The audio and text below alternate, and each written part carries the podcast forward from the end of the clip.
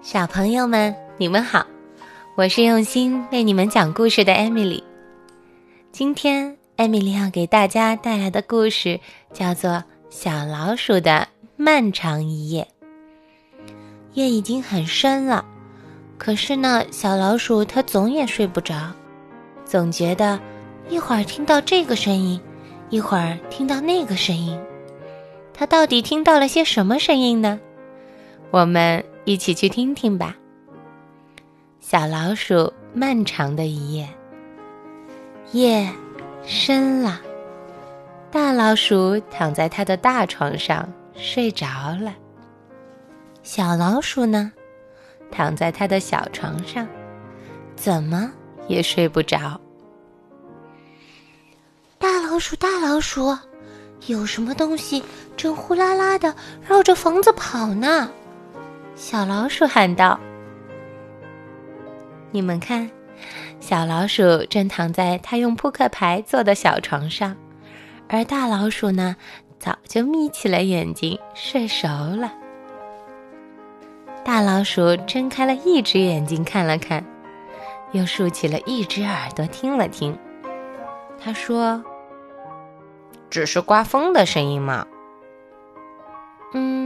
嗯。那我能不能到你的床上去睡呀？小老鼠问。“嗯不行，睡不下的。”大老鼠翻了个身，又睡着了。你们看，这个时候的小老鼠早就爬出了被子，准备要往大老鼠的被窝里爬呢。小老鼠躺在床上，听着外面的风声，呼啦，呼啦。他还听到，啪，啪，啪，啪。小老鼠忙的爬下了床，将房门拉开一条缝儿，悄悄地往外看。外面刮着大风，一个人也没有。大老鼠，大老鼠，好像有人在啪啪的走路。屋顶上说不定有个小偷呢。小老鼠喊了起来。外面的大风刮得呜呜呜，大老鼠慢腾腾的从床上爬了起来，拉开窗帘说：“你看，是树枝在啪啪的敲打窗户。你快回去睡吧。”那我能不能到你的床上去睡呀？小老鼠又问。“不行，你睡觉太不老实了。”总是踢着我，我也会被你弄得睡不着的。你们看，小老鼠正可怜巴巴的看着大老鼠，希望大老鼠让它去大老鼠的被窝睡呢。可是呀，大老鼠好像完全没有那个意思。小老鼠回到自己的床上，听着外面的声音，风呼啦呼啦的吹着，树枝啪啪啪的敲打着窗户。好像还有什么东西在叫，呜呜呜呜。小老鼠爬下床，先看了看床底下，又看了看衣柜里。忽然，它觉得很害怕，就叫了起来：“大老鼠，大老鼠，屋子里有鬼，它要来抓我呢！你听，它在叫，呜呼，呜呼。”大老鼠叹了口气。坐起来，仔细的听了一会儿。那不过是只猫头鹰，就跟你一样，它也不睡觉。嗯，那我能不能睡到你的床上去呀？小老鼠又问。不行，你的脚丫子冰凉冰凉的。大老鼠把毯子蒙上头，又睡了。小老鼠回到自己的床上，听着外面风呼啦呼啦的吹。树枝啪啪的敲打着窗户，猫头鹰呜呜呜的叫。但是，咦，那又是什么声音呀？滴答，滴答，滴答，滴答。大老鼠，大老鼠，不好了，屋里下雨了！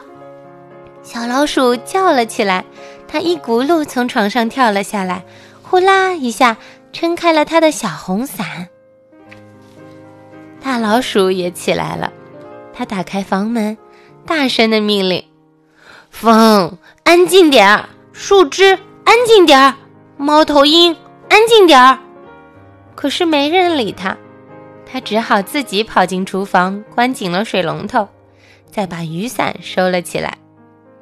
嗯，那我能不能睡到你的床上去呀？小老鼠问。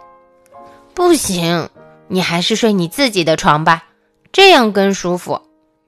大老鼠说着，就把小老鼠抱到了小床上。小老鼠躺在床上，听着外面的风呼啦呼啦的吹着，树枝啪啪的敲打着窗户，猫头鹰呜呜的叫着，它迷迷糊糊的，刚要睡着了。就在这个时候。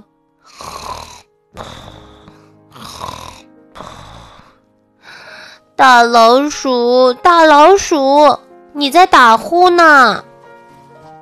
困得不行的大老鼠被小老鼠叫起来，从床上爬了起来，给小老鼠戴上了耳套，又用回形针夹住了自己的鼻子，重新钻回了被窝里。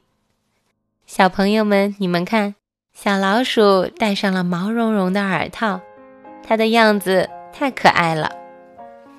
大老鼠呢，无奈的用回形针把自己的鼻子给夹上了。我猜它一定很疼吧。小老鼠躺到了小床上，呀，什么声音都没了，实在是太安静了。它再也听不到外面的风呼啦呼啦的吹，树枝啪啪啪的敲打着窗户，猫头鹰呜呜呜的叫。也听不见大老鼠的打呼噜声，周围太安静了。小老鼠觉得这个世界上就剩下了它一个人。小老鼠摘下耳套，下了床，拿掉大老鼠鼻子上的回形针。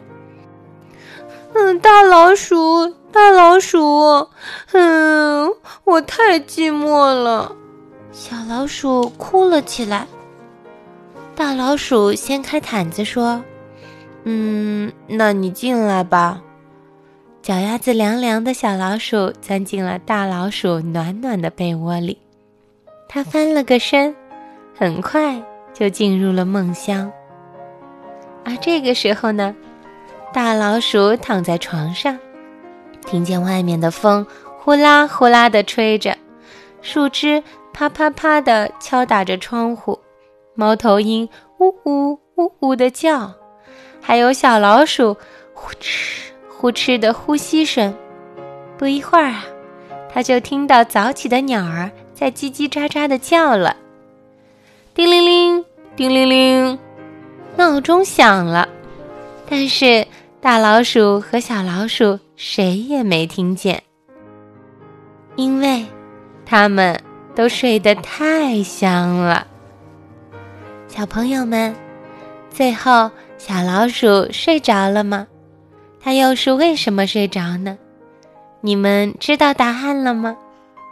小朋友们，你们有时候会不会也睡不着呀？那个时候，爸爸妈妈们会不会也像大老鼠一样给你一个拥抱，然后你很快就睡着了呢？好啦，今天的故事就到这里。我们下次再见吧。如果你也喜欢我的故事，欢迎转发，说不定你的朋友也会喜欢哦。